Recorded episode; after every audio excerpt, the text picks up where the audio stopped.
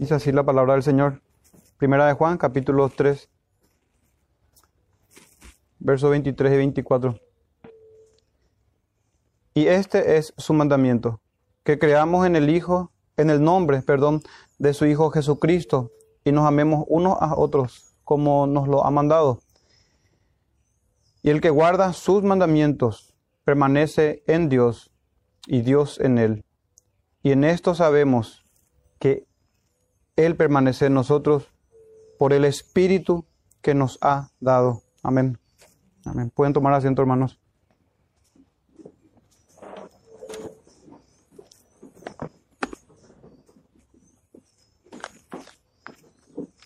Les pido que vayamos juntos, hermanos, otra vez en oración, pidiendo al Señor que nos guíe y que nos bendiga en este tiempo de, de predicación. Padre nuestro, gracias Señor, te damos gracias por, por este día, por esta iglesia local, por la reunión de los hermanos. Te pedimos Señor que, que nos enseñes conforme a tu santa escritura. Guíanos, Padre nuestro, en el poder de tu Santo Espíritu, en tu divina y sabia y poderosa providencia, Señor, que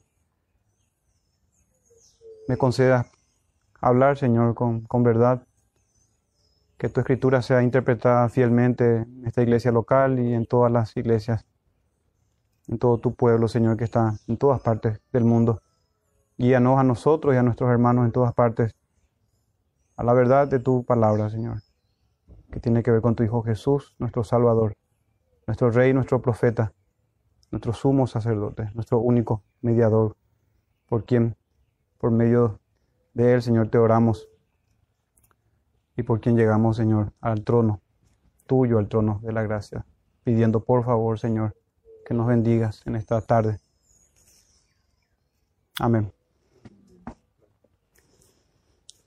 Bien, hermanos, vamos a cerrar entonces el capítulo 3 de Primera de Juan en estos dos últimos versículos, el 23 y el 24. Para tener, hermano, una idea y de qué hemos venido hablando en Primera de Juan. Voy a hacer una cita rápida, hermanos, de algunos textos para que tengamos una idea de, qué es lo que el apóstol Juan viene desarrollando hasta este capítulo. En el primer capítulo, hermanos, él había dicho que si, fíjense, fíjense en todos estos textos que ahora eh, vamos a revisar, hermanos. Algo que se repite una y otra vez es si decimos tal cosa, pero que nuestras obras muestren o evidencien cosas diferentes. Si decimos esto, si decimos aquello, el que dice tal cosa,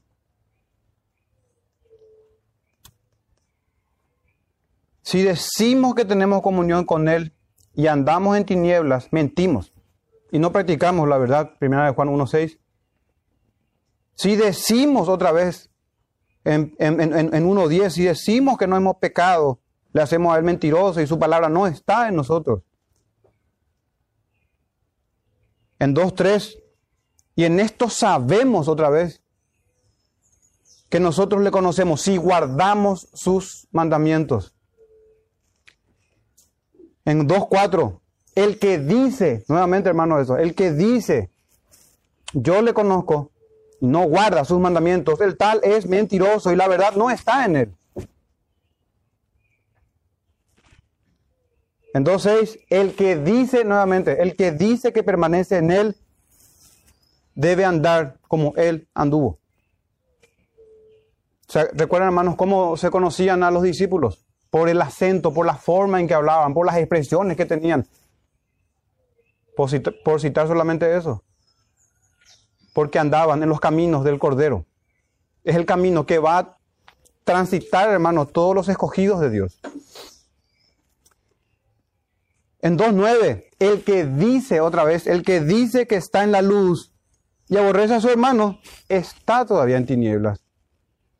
En 2.26, os he escrito esto sobre los que os engañan. Hermano, podemos citar textos tras textos, versículos tras versículos. Pero este es el tenor de los, del escrito del apóstol Juan. Él habla de que han salido engañadores. Lo que quiero, hermanos, es mostrarle la preocupación y el corazón del apóstol. El corazón pastoral de este hombre que se preocupa por la iglesia. Habla de, que, de quienes han salido de nosotros, pero no son de nosotros. Hablaba de los anticristos, del espíritu del anticristo, de tener cuidado, de cómo se manifiestan los hijos de Dios y los hijos del diablo, del que practica el pecado es del diablo también. Hablaba y nos alertaba, hermanos, de no ser como Caín en este capítulo 3.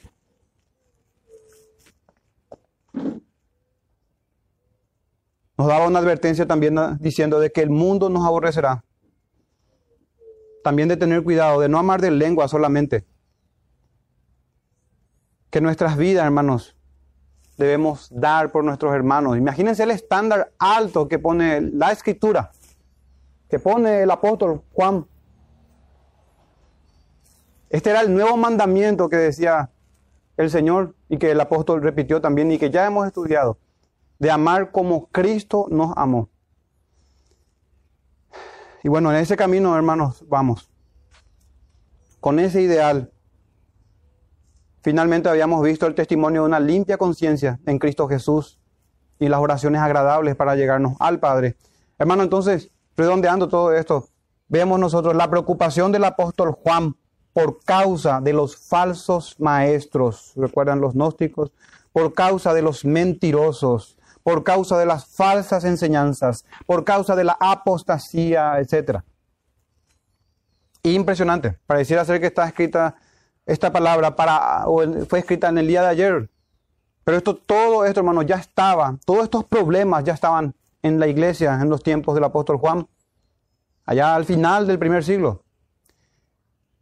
El error, hermano, en el que podemos caer es considerar esto mirando siempre fuera de nosotros o fuera de nuestra iglesia local. Debemos considerar también considerarnos también a nosotros mismos.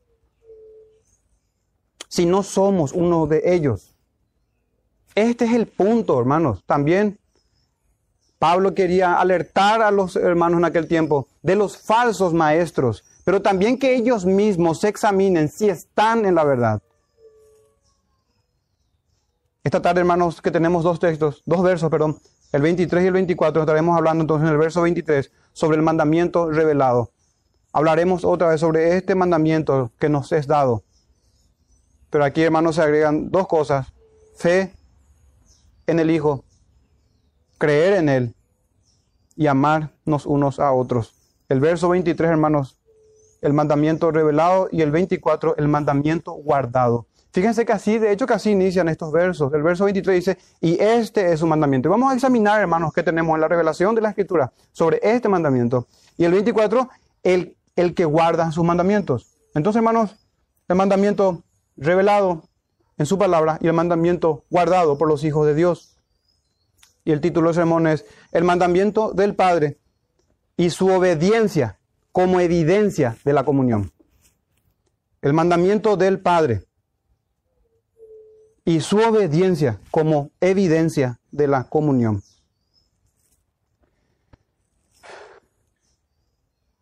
Y así empieza, hermano, el verso 23. Y este es su mandamiento. Si leemos, hermano, de manera superficial, quizá no nos demos cuenta de la importancia de este mandamiento.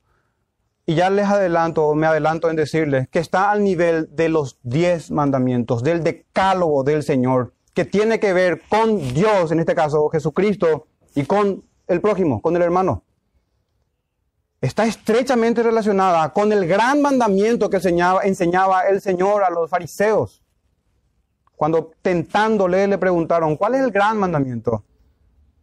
De alguna manera, hermano, esto, este mandamiento se relaciona con ese gran mandamiento, a su vez con los diez mandamientos. No es, hermanos, un asunto menor. El verso 23 que empieza así, y este es su mandamiento. Y hablando, hermanos, del gran mandamiento, en Mateo 22, 36 en adelante le habían preguntado al Señor, y era para tentarle, Maestro, ¿cuál es el gran mandamiento de la ley? Jesús les dijo, le dijo, amarás al Señor tu Dios con todo tu corazón, con toda tu alma y con toda tu mente. Este es el primero y grande mandamiento. Y el segundo es semejante, amarás a tu prójimo como a ti mismo.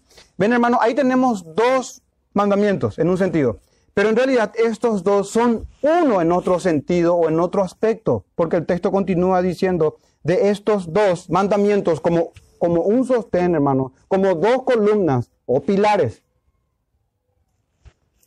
Dependen toda la ley y los profetas. Es como una carta magna, hermanos, toda la legislación, los estatutos del Señor dependen de estos mandamientos, de estos dos hermanos. En cuanto a su objeto, tiene que ver con Dios y con los hombres, que fueron hechos a la imagen de Dios. Sin embargo, hermanos, fíjense que dice ahí, amarás al Señor tu Dios. Y nuestro texto dice, y este es su mandamiento, de Dios, que creamos en el nombre de su Hijo. Entonces, hermano, podemos hacernos esta pregunta. ¿Es lo mismo amar del gran mandamiento y creer de este mandamiento de primera de Juan 3:23? Estrictamente no, no es, hermano, lo mismo. Pero la relación, hermano, es muy estrecha. Fíjense el Señor había dicho, el que me ama o el que ama a Dios, o si me amáis, mejor dicho, si me amad, guardáis mis mandamientos, o guardad mis mandamientos. El que ama a Dios, guarda sus mandamientos. Ahí podemos ver cómo el amor está relacionado estrechamente o lleva a la obediencia, que es el gran mandamiento. Y así como el amor, hermanos, se traduce en obediencia, así también el creer lleva indefectible y necesariamente a la obediencia. Este es el amor que obra o la fe que habíamos visto en otros sermones ya anteriores. La fe que obra por el amor. Inquebrantable relacionamiento, hermanos. Esta fe, como decía Pablo, el amor todo lo cree.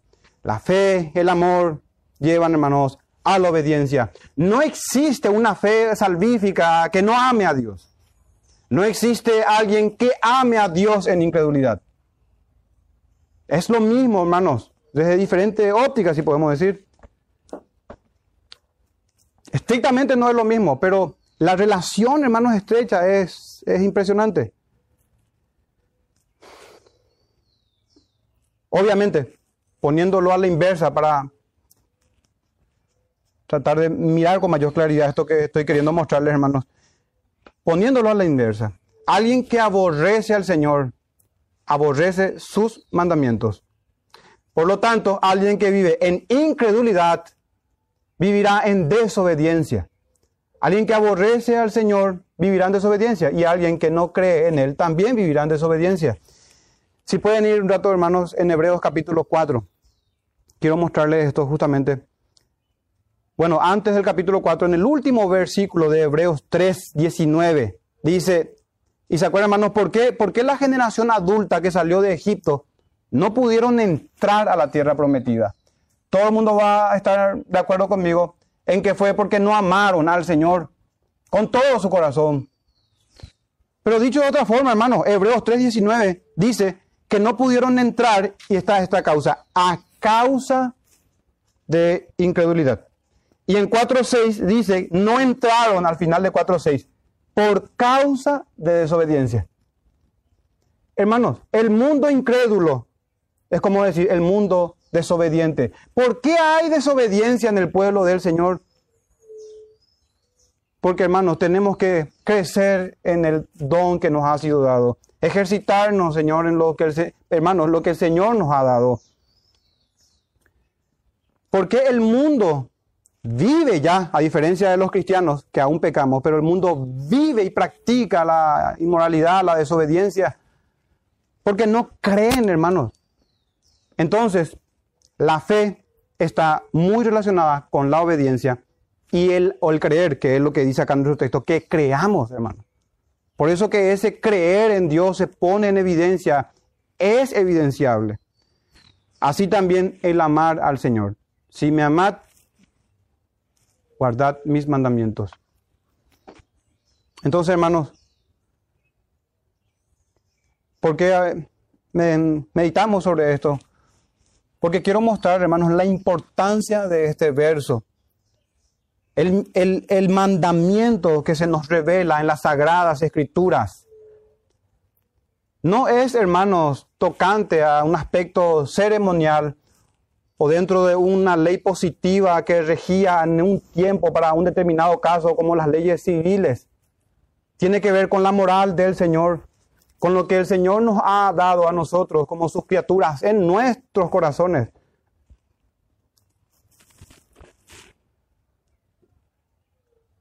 Y en ese sentido, hermanos, está relacionado con los diez mandamientos, con el gran mandamiento también, que tiene que ver. Y fíjense cómo el texto mismo dice, y este es su mandamiento, en singular.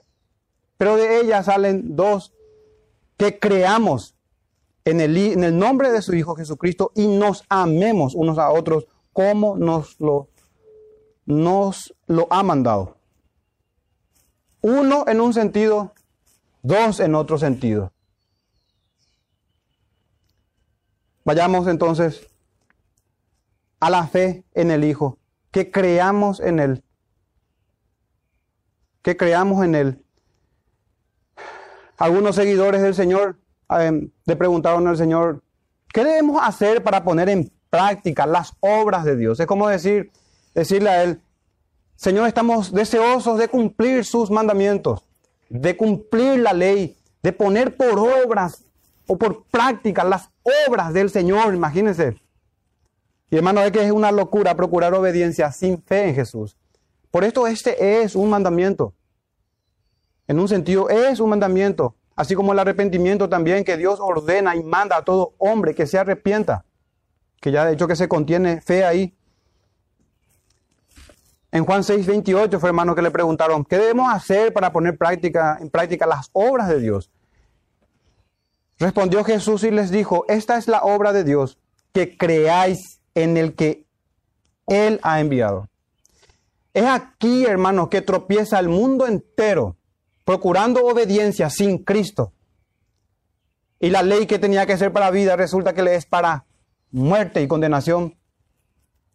La ley que es santa, justa y buena. Se encuentra delante a hombres malos, injustos y para nada santos. Entonces, hermanos, esta misma enseñanza, que es la enseñanza apostólica, de este gran mandamiento, de amar al Señor, o en otro, de otra manera, o en otras palabras, de creer en Él. Este es el gran mandamiento y es la enseñanza del apóstol Juan, que a su vez es la enseñanza del Señor Jesucristo y que fue la enseñanza dada desde el principio y es la enseñanza que debe ser predicada, o el mandamiento, perdón, que debe ser, hermanos, recordado por nosotros y procurar nosotros guardar fielmente esto. Y vamos a ver qué significa creer en su nombre y en su persona. Y debemos procurar, hermanos, andar en esto. Y de hecho que la iglesia del Señor permanecerá en esto hasta el fin. Va a crecer en este amor y en esta fe en el Señor. Pablo y Silas Hermanos, miren qué ejemplo. Pablo y Silas mostraron el camino de la salvación. ¿Qué es tocante este verso 23? Creer en Cristo. Al, carcelero de Filipos, en Hechos 16, 31, ellos le dijeron al carcelero, él preguntó cómo ser salvo. Repite conmigo una oración o cosa por el estilo, hermano. No. Él le dijo lo que dijo nuestro Señor y lo que dice el apóstol Juan cree en el Señor Jesucristo y será salvo. Para nosotros, hermanos, es necesario, para todos, entender qué significa Jesús el Cristo y creer en Cristo, entendiendo qué significa Cristo. Y cómo podemos desviarnos, hermanos, y tener a otro Cristo u otro Jesús. Así dijo Pablo y Silas. Ellos dijeron, cree en el Señor Jesucristo y serás salvo tú y tu casa. Significa que la casa también debe creer. Por lo tanto, deben recibir la palabra del Señor. De hecho, que el siguiente versículo dice, y le hablaron la palabra del Señor a él y a todos los que estaban en su casa. Así también, Juan nos dice a nosotros que creamos, hermanos. Y fíjense que dice en el nombre. Entender para nosotros qué es este nombre que está compuesto aquí de Jesús y de Cristo. Jesucristo. Avancemos en eso, hermanos. Su nombre, Jesucristo, primeramente Jesús, ¿qué significa Jehová salva. Jehová salva. Nuestra esperanza no puede estar, hermanos, así como leíamos en el Salmo, no puede estar en los hombres. Decía el Salmo 108, verso 12, que leímos ah, hace un tiempo, ah, al inicio recién. Danos socorro, dice, contra el adversario, porque vana es la ayuda del hombre. La salvación es del Señor. Debemos recibir a este Señor con sus atributos gloriosos y poderosos, poderosas obras de salvación del Señor. Y en Dios haremos proezas recién. En Dios. Entonces Jesús significa Jehová salva. Así también anunció el ángel a María, la madre del Señor, llamarás su nombre Jesús. Porque Él, y no otro, sino solo Jesús, solo Él salvará por supuesto agregué esa parte, hermanos. Conocen los textos. Llamará su nombre Jesús, porque Él salvará a su pueblo de sus pecados. Mateo 1, 21. Él, hermanos, nos salva de manera eficaz de nuestros pecados. En cuanto a el título Cristo, que es un título del Señor que significa ungido ungido, Cristo en griego, Mesías en hebreo, el ungido de Jehová. Considerando todo lo que está en el Antiguo Testamento en cuanto a la unción de aquellos mediadores entre Dios y los hombres. Sabemos, hermanos, que solamente hay un mediador entre Dios y los hombres, Jesucristo, hombre. El Hijo de Dios hecho hombre, aquel ungido como profeta, como sacerdote y como rey. Nuestra relación con Cristo debe ser en considerando seriamente estos tres oficios. Estos tres oficios. En el Antiguo Testamento, hermanos, se ungía a los reyes, a los profetas y a los sacerdotes. Solamente para citar brevemente a los reyes. Primera de Reyes 19, 16. A Jehú, hijo de Nimsi, ungirás por rey sobre Israel. Y a Eliseo, hijo de Safat de Abel Meola, ungirás para que sea profeta en tu lugar.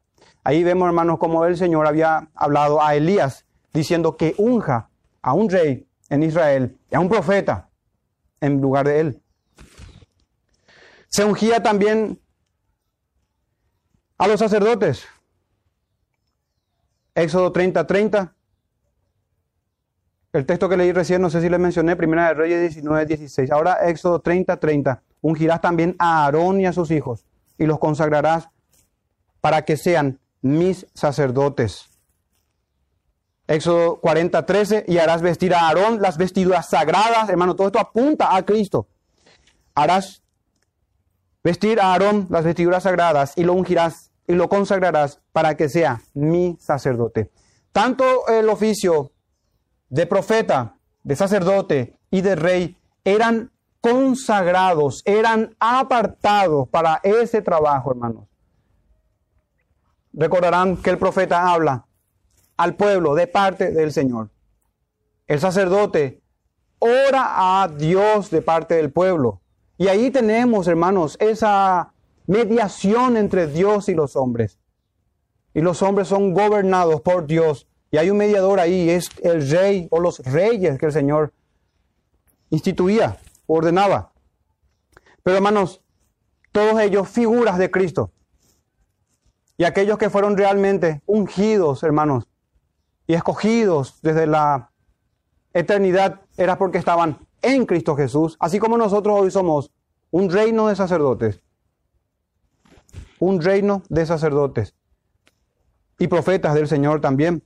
En fin, hermanos, nosotros tenemos, y este es el mandamiento, creer que creer en el nombre de su Hijo, y es ese Jesucristo, que este es el único mediador entre Dios y los hombres, y Él salva. El ungido, hermanos, o el Cristo, o el Mesías, tiene todo que ver con la mediación del Señor. Un Jesús que no es el Cristo solo, es otro Jesús un falso, uno falso producto del espíritu del anticristo. Sabemos que Jesús es, Jesús el Señor es Rey de Reyes, es nuestro sumo sacerdote. Tenemos, hermanos, esos textos, Hebreos, Apocalipsis, que hablan de que Él es el Rey, de que toda potestad le ha sido dada, en los Evangelios también se menciona, de que Él está sentado con gran majestad ahí a la diestra del Señor, esperando que sus enemigos sean puestos bajo sus pies. Él es rey y Él es el sumo sacerdote que entró en el lugar santísimo ofreciendo su propia sangre. Él es el Cordero de Dios que quita el pecado del mundo. Debemos creer eso y no depositar nuestra confianza en nosotros. Él es aquel profeta prometido por boca de Moisés y que el Señor levantaría de entre nosotros, de entre nuestros hermanos Hermanos, pero a veces se aprende bien de los malos ejemplos para saber cómo no caminar. De hecho, que el Antiguo Testamento fue escrito para nuestra enseñanza, para que aprendamos de los que quedaron, por ejemplo, en el desierto, para que aprendamos de cómo fracasó Israel y también Judá, siendo deportados, exiliados. Todo eso, hermanos, fue para nuestra enseñanza, para que nos ocupemos de nuestra salvación con temor y temblor Ayer nada más estudiábamos sobre la divina providencia y hacíamos una mención de los medios que el Señor también ha determinado. El ocuparse con temor y temblor, hermanos, tiene todo que ver con aquellos medios que el Señor decretó para llevarnos a la gloria. La soberanía del Señor y la responsabilidad del hombre, ambas doctrinas bíblicas. A nosotros nos corresponde prestar mucha atención sobre nuestra responsabilidad no sobre si qué decretó el Señor o por qué eligió de tal manera como objetando su sabiduría. Ocupémonos de lo que nos corresponde. Y miremos, hermano, un mal ejemplo. Jeroboam I, rey de Israel. Él, hermanos, fue uno que no, que se extravió del camino o en su camino a Dios. Él no escuchó la voz de los profetas. Eh, no escuchar, hermanos, a aquellos que el Señor pone para que nos guíen, es desechar al Cristo. Es no escuchar a Jesús. Porque todos aquellos que ministraban como profetas lo hacían por la unción del Santo.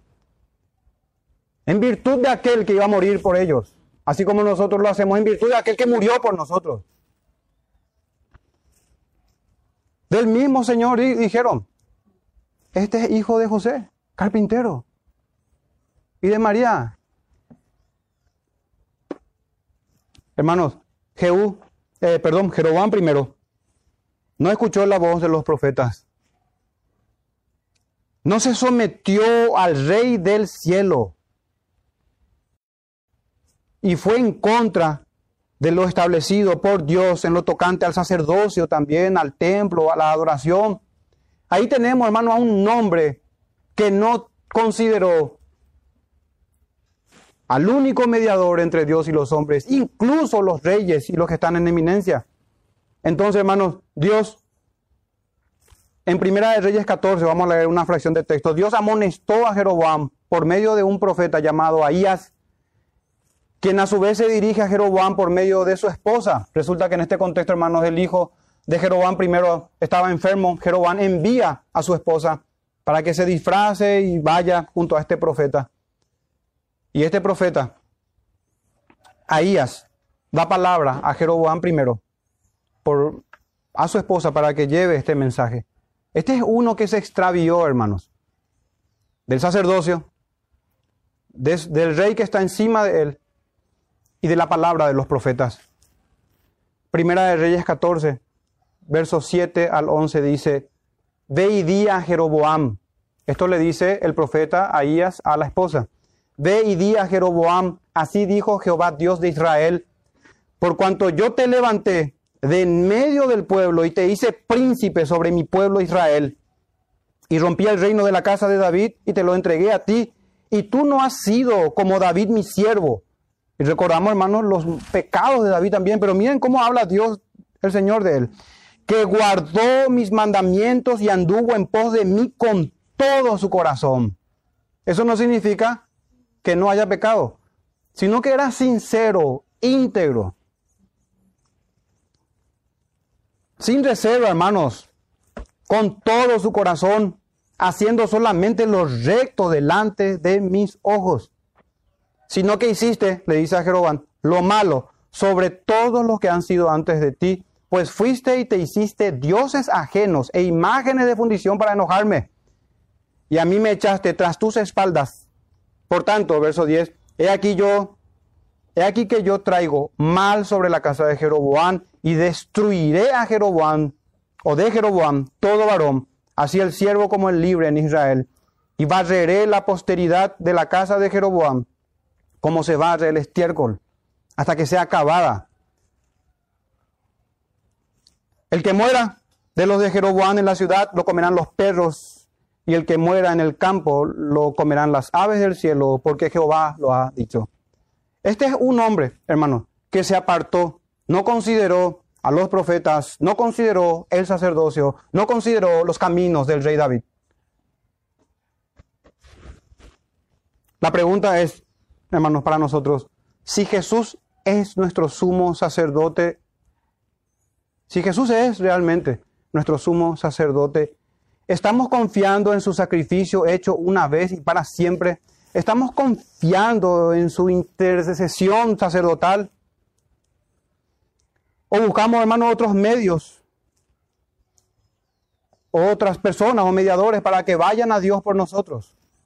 Está nuestra confianza en Cristo solamente como nuestro sumo sacerdote.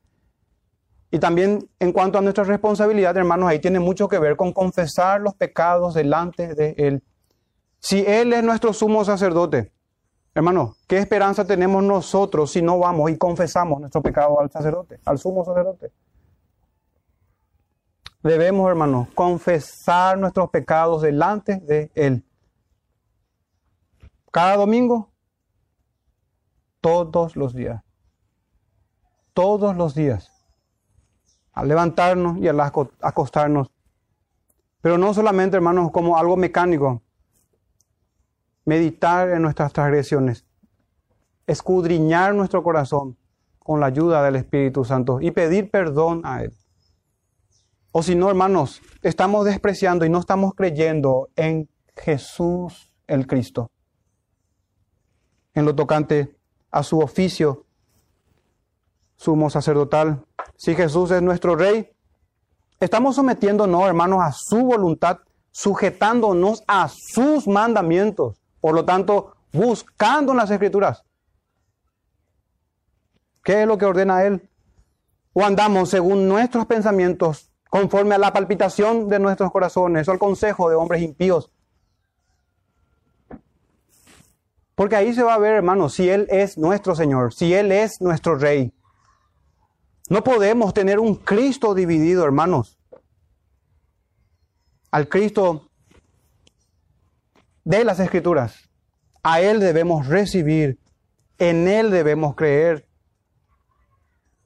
Si Jesús es nuestro profeta, escuchamos, no solamente escuchamos su voz, escuchamos atentamente su voz. Porque Él nos habla, hermanos, a través de su escritura y prometió hablar en la iglesia local en los días, domingo, primer día de semana. Él es el Señor de este día. Habiendo resucitado el bendito Salvador, se presentaba, se presentaba a su iglesia cada primer día. Los hermanos reunidos partían el pan y el Señor se hacía presente a ellos. Y el Señor mismo, hermanos, instituyó en las iglesias pastores, maestros, y como fundamento de nuestra iglesia, apóstoles y profetas. La escritura. Debemos recibir al Cristo, hermanos, a Jesús el Cristo, no un Jesús que no es el Cristo, Hermanos, la solemne advertencia ya ha sido dada desde el principio.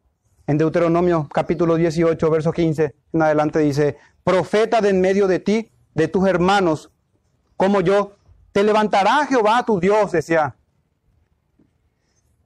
Moisés.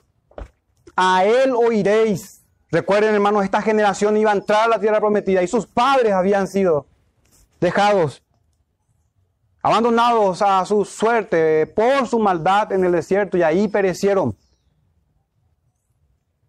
A él oiréis, dice el verso 15 de Deuteronomio 18, 16, dice, conforme a todo lo que pediste a Jehová tu Dios en Horeb, el día de la asamblea, diciendo, no vuelva yo a oír la voz de Jehová mi Dios, ni vea yo más este gran fuego para que no muera. Esto fue en el Sinaí. Y Jehová me dijo, han hablado bien en lo que han dicho. Claro, porque estaba, hermanos, establecido que el Cristo sería el mediador. Él es el profeta, el que habla de parte del Señor. Tanto Moisés como otros hablaron en Cristo, subordinados al gran sumo sacerdote, rey de reyes y profeta. Entonces, profeta les levantaré de en medio de sus hermanos como tú, y pondré mis palabras en su boca y él les hablará todo lo que yo le mandare. Y acá, mi hermano, el verso 19, mas a cualquiera que no oyere mis palabras, que él hablare en mi nombre, yo le pediré cuenta.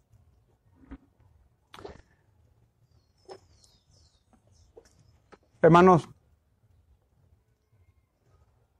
esta es, este es el Cristo de las Escrituras. Entonces nosotros realmente podemos ser engañados y pensar que estamos bien delante del Señor. Lo más probable es que sí también, hermanos. Pero hay que tener cuidado, hermanos. Lo más probable es que sí, digo, si guardamos sus mandamientos. Si miramos en las escrituras, ¿qué es lo que Él ordena? No puede, hermanos, gobernar mi caprichoso corazón. No puedo prestar oído a falsas enseñanzas. No puedo poner mi esperanza en nada sino en la sangre de Jesucristo. Jesús, el Señor mismo, el Padre, dijo, este es mi Hijo amado, cuando se transfiguró nuestro Señor. Desde el cielo, hermanos, esa voz que escuchó, y Pedro mismo habla de eso en su carta, y dijo, este es mi Hijo amado, a Él oíd. A Él oíd. Y Jesús mismo dijo, ¿creéis en Dios? Creed también en mí. Hemos de estar, hermanos, atentos a su palabra. La pregunta es, ¿crees en su escritura, en su palabra? De hecho, que su palabra está en la sagrada escritura. El Señor dijo, los cielos y la tierra pasarán, mis palabras no pasarán. ¿Y cómo puede ser eso? Porque está, hermanos, en la escritura, no en sueños, no en el Señor me habló ni audiblemente, ni una intuición, nada de eso, hermanos. Podemos ser engañados de esa manera. El Señor habla en su palabra. Dice ahí que creamos en el nombre de su Hijo Jesucristo. Hermanos, y si realmente creemos en Él, debemos escuchar lo que Él nos dice como profeta y obedecer lo que Él nos dice como rey. Y Él nos dice, hermanos, que nos amemos unos a otros, como nos lo ha mandado. Ese es, en su conjunto, el mandamiento. Por eso dice el texto, y este es su mandamiento. Estas dos cosas, hermanos.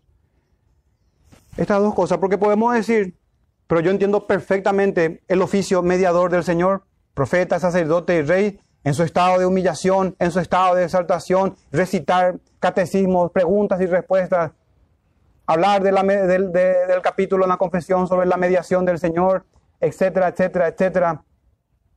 Pero hermano, la evidencia bíblica es si guardamos sus mandamientos, si creemos en lo que Él dice. O si no, hermanos, estaremos como en el Antiguo Testamento, ese pueblo que no entró a la tierra prometida por su incredulidad, que traducido es por su desobediencia. El amor a los hermanos. De esto también ya hemos predicado en nuestros sermones. Pero consideremos, hermanos, otros aspectos. Y vamos a ver lo que no es el amor al hermano. Otro ejemplo, hermanos, de lo que no es, un ejemplo malo. Y le pongo un caso hipotético, hermanos. ¿Qué pasaría si nosotros, una iglesia confesional que abraza una confesión de fe de corte puritano, nos reunimos, hermano, el día del Señor para ir al shopping o de shopping, para ir a tomar helado o ir a la cancha? y publicar luego en nuestros estados de WhatsApp o de cualquier red social nuestras fotos, hermanos, ahí, en el día del Señor. Y hablo de nosotros, de una iglesia que abraza una confesión que recibió luz sobre ese tema, sobre ese mandamiento. No que sean excusables otros hermanos, pero mayor reproche tendremos nosotros. ¿Qué pasa, hermanos, si hacemos todo eso y luego publicamos en nuestro estado de WhatsApp un selfie ahí con el Salmo 133, verso 1? Mirad cuán bueno y cuán delicioso es habitar los hermanos juntos en armonía. Hermano, ese no es el amor cristiano.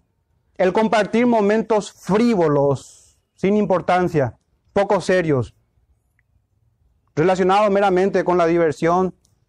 Hermanos, eso no es el amor hoy, mientras que al mismo tiempo, porque eso es bueno hacer, hermanos. No me refiero a ir, ir, a la cancha en el día del Señor, sino que compartir entre hermanos. No es que esté mal eso, hermano, pero el amor no es hacer todo eso mientras se vive con la ley del Señor tras nuestras espaldas. Eso no es amor al hermano. ¿Habrá, hermanos, pregunto a ustedes, armonía o amor si vivimos en pecado? ¿Será que puede haber viviendo todos nosotros en pecado y compartiendo nuestros pecados ahí? Y nos mostramos muy amorosos, muy amigables entre nosotros. ¿Habrá paz con la corriente de este mundo, de este siglo? Ya en otros sermones hemos meditado sobre el texto de Levítico. Meditarás con tu hermano, razonarás con él, hay que reconvenir al hermano, no ser partícipe de su pecado, lo amará como a ti mismo. Y hermano, ¿acaso cuando el Señor dice que amemos a nuestros hermanos como Él nos amó, ¿acaso hermano del Señor no corrigió a sus discípulos, a quienes llamó amigos? ¿No santificó a ellos? ¿Acaso no murió por ellos para santificarlos? Entonces, hermanos, no es el amor lo que hoy en la cristiandad tenemos. Eso no es el amor.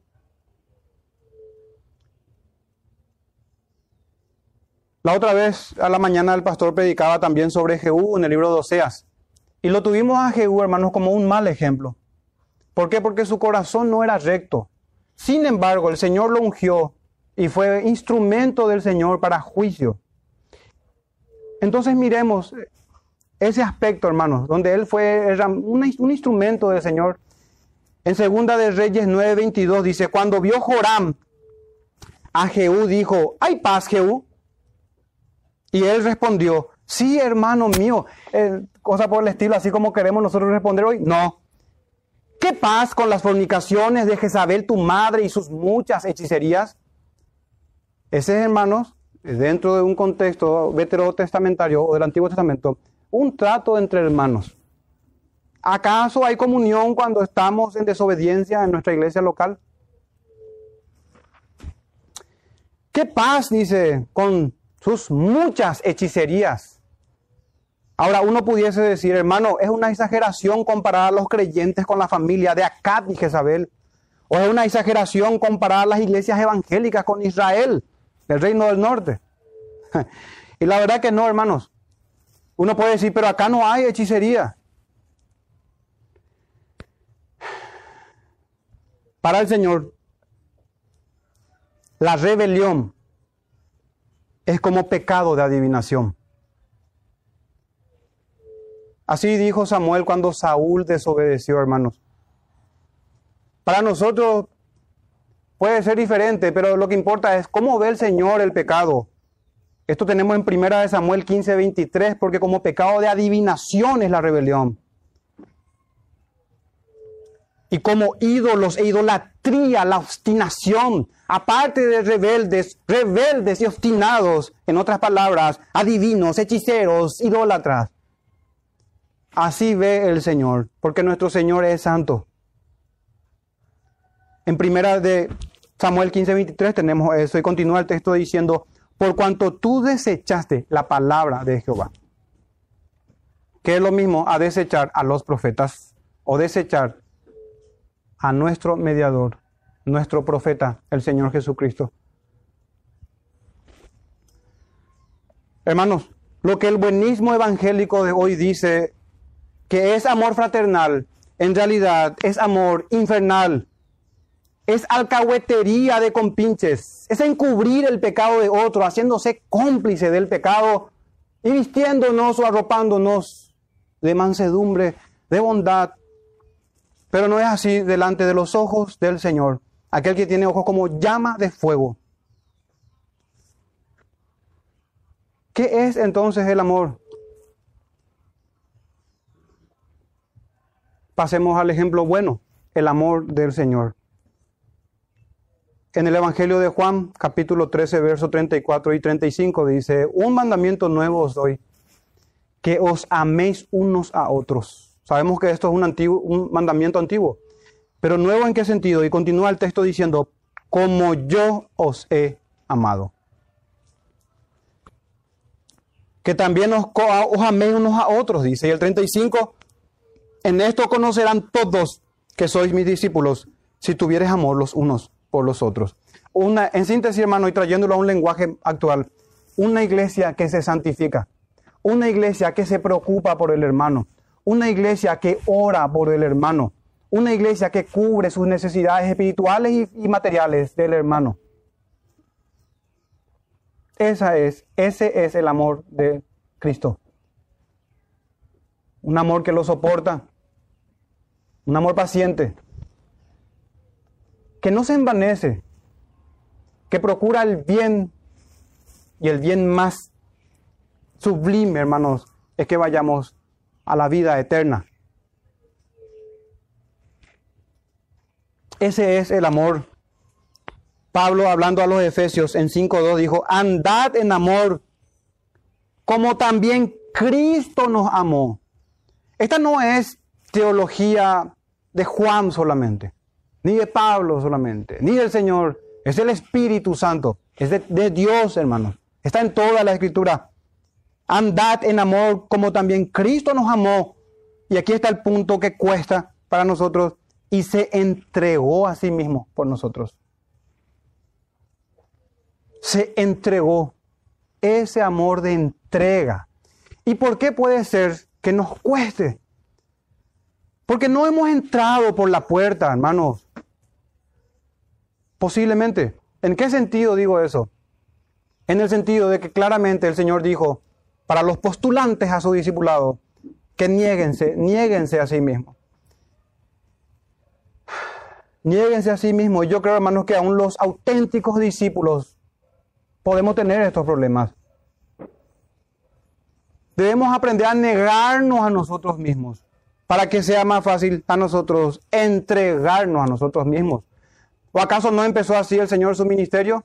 Quien siendo igual que Dios, igual a Dios, estando en forma de Dios, no estimó el ser igual a Dios, como aferrándose a eso, sino que se despojó, hermano, de su exaltada posición y vino en humillación hasta muerte de cruz, entregando todo.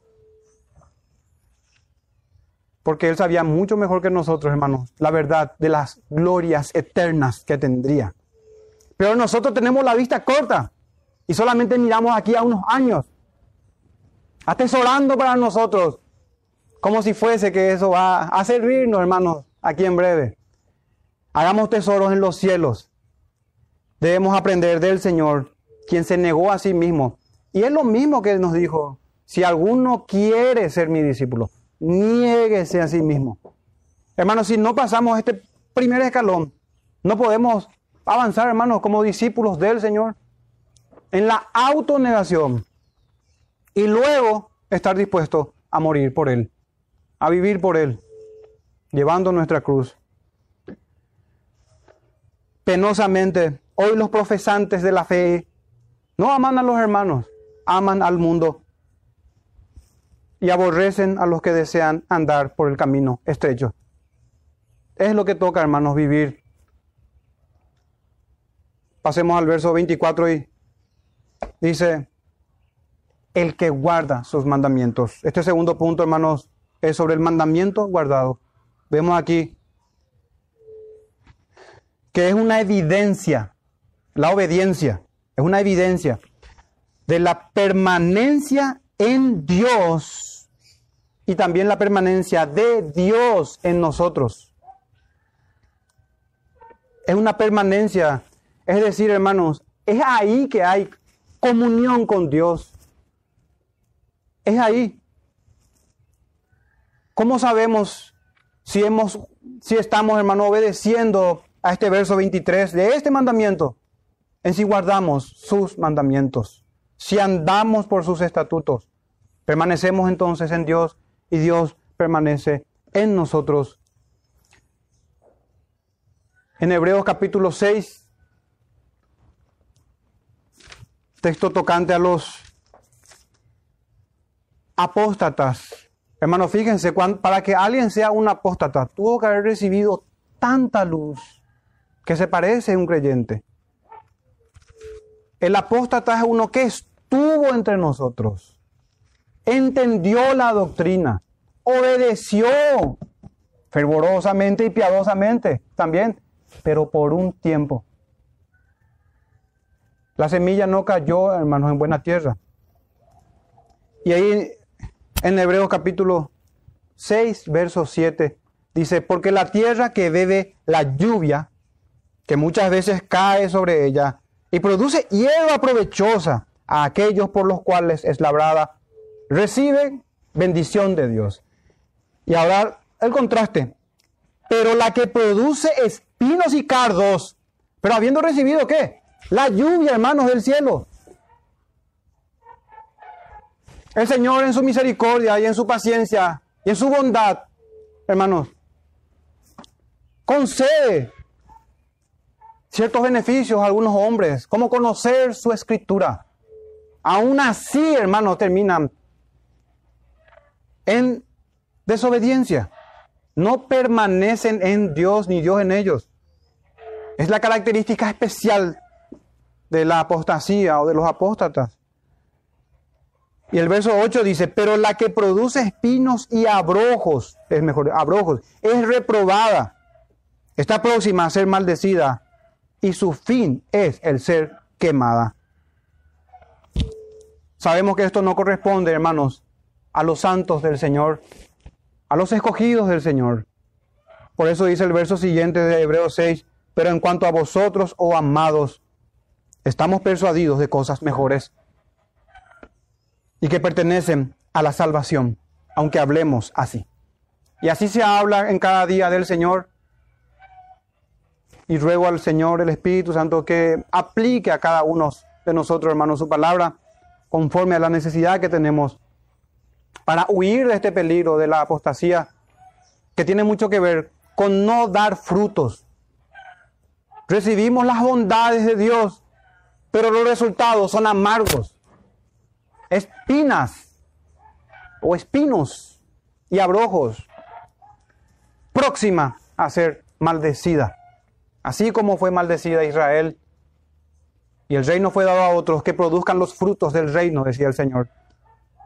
Hermanos, el guardar los mandamientos es la evidencia de la permanencia en Dios y Dios en nosotros.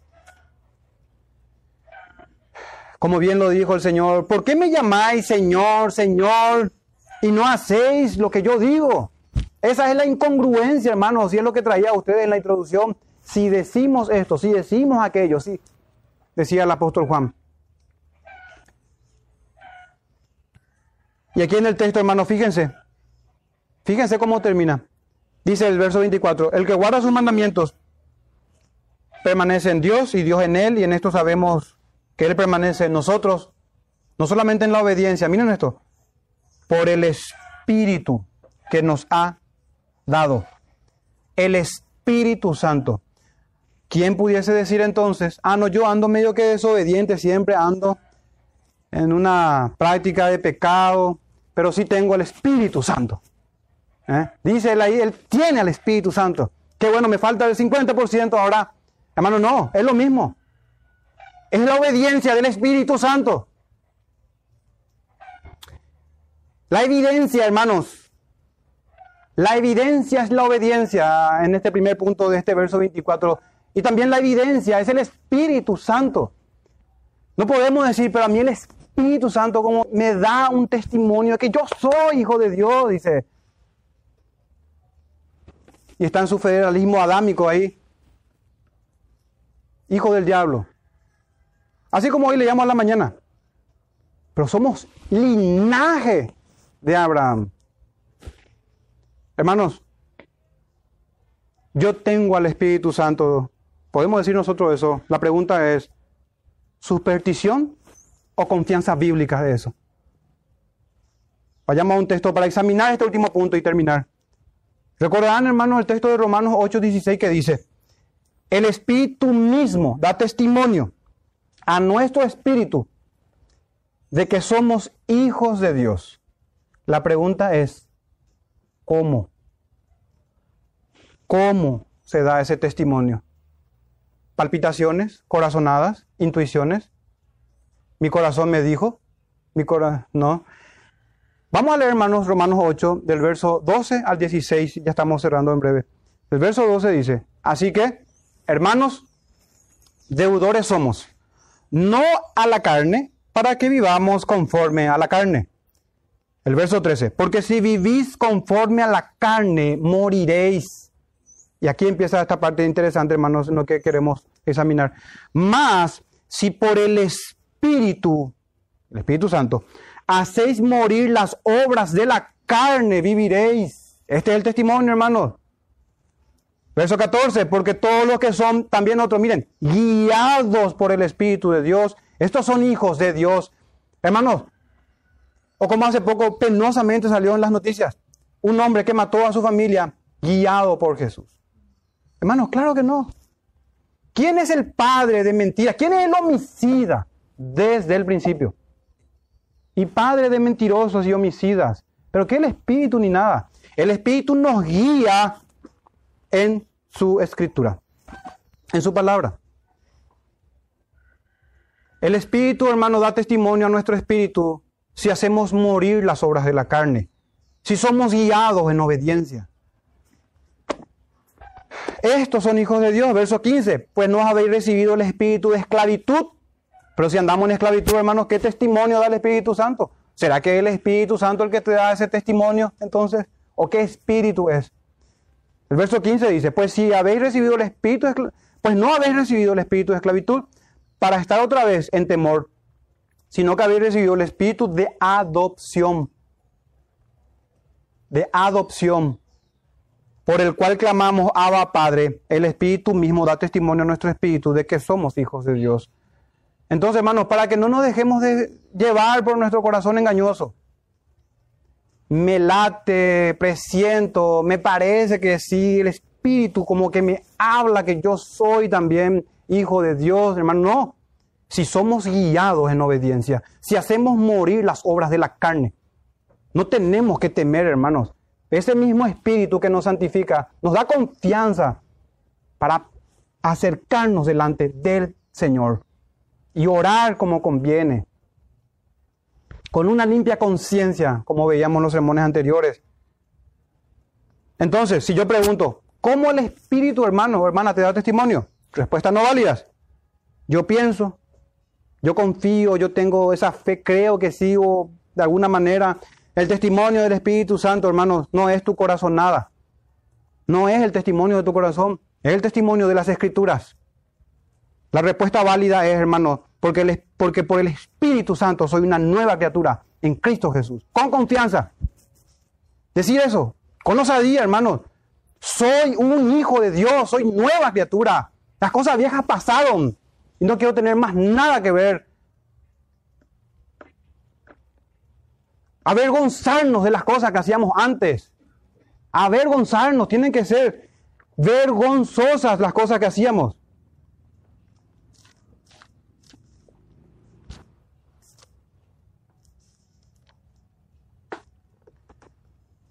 En Romanos 6, 21 dice 6.20 antes, porque cuando erais esclavos del pecado, erais libres acerca de la justicia. Claro, ahora somos esclavos otra vez, pero de la justicia. Miren el verso 21 entonces del capítulo 6 de Romanos. Pero qué fruto teníais de aquellas cosas de las cuales ahora os avergonzáis. Hermanos, ¿se avergüenza usted de su vida pasada? ¿O se gloria en su pecado? Porque si es que se avergüenza, estamos siendo guiados por el Espíritu Santo. El Espíritu Santo da testimonio de nuestra adopción. Puedo citar este ejemplo nada más que me vino ahora a la, a la mente, hermano. Entonces, la respuesta válida es, porque soy nueva criatura en Cristo Jesús. Otra respuesta válida, porque hago morir por el Espíritu las obras de la carne. Otra respuesta válida, porque soy guiado por el Espíritu de Dios a la obediencia. Eso es lo que tenemos en el contexto de Romanos, hermanos. Y así tenemos que entender este verso 24. En la segunda parte final dice, y en esto sabemos que Él permanece en nosotros por el Espíritu que nos ha dado. Juan Calvino dice, el Espíritu de Dios nos da tal testimonio que cuando Él es nuestro guía y maestro. Otro comentarista dijo, los testimonios externos de santificación Deben responder y responden al testimonio interno del Espíritu. Están enlazados, hermanos. Esa es la forma de comprobar si el Espíritu da testimonio a tu espíritu que sos hijo de Dios.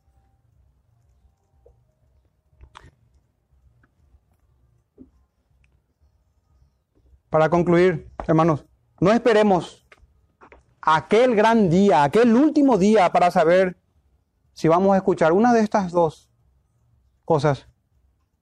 Venid benditos de mi Padre, heredad del reino preparado para vosotros desde la eternidad, desde la fundación, perdón, del mundo. Podemos escuchar la otra, el otro sonido de la campana, hermano. No esperemos a ese día. ¿Para qué esperar a ese día? ¿Por qué no examinar nuestras vidas hoy y asegurarnos que será esa la, las palabras que hemos de escuchar y que no escuchemos, apartados de mí malditos, al fuego eterno preparado para el diablo y sus ángeles. Será, hermano, que vamos a esperar hasta ese día para saber cuál será nuestro destino. ¿Por qué no hacemos, hermanos, firmes nuestra vocación? ¿No es mejor acaso que nos examinemos ahora poniendo a prueba nuestro amor y nuestra fe por medio de nuestras obras hechas en Dios y por Él, por Dios mismo?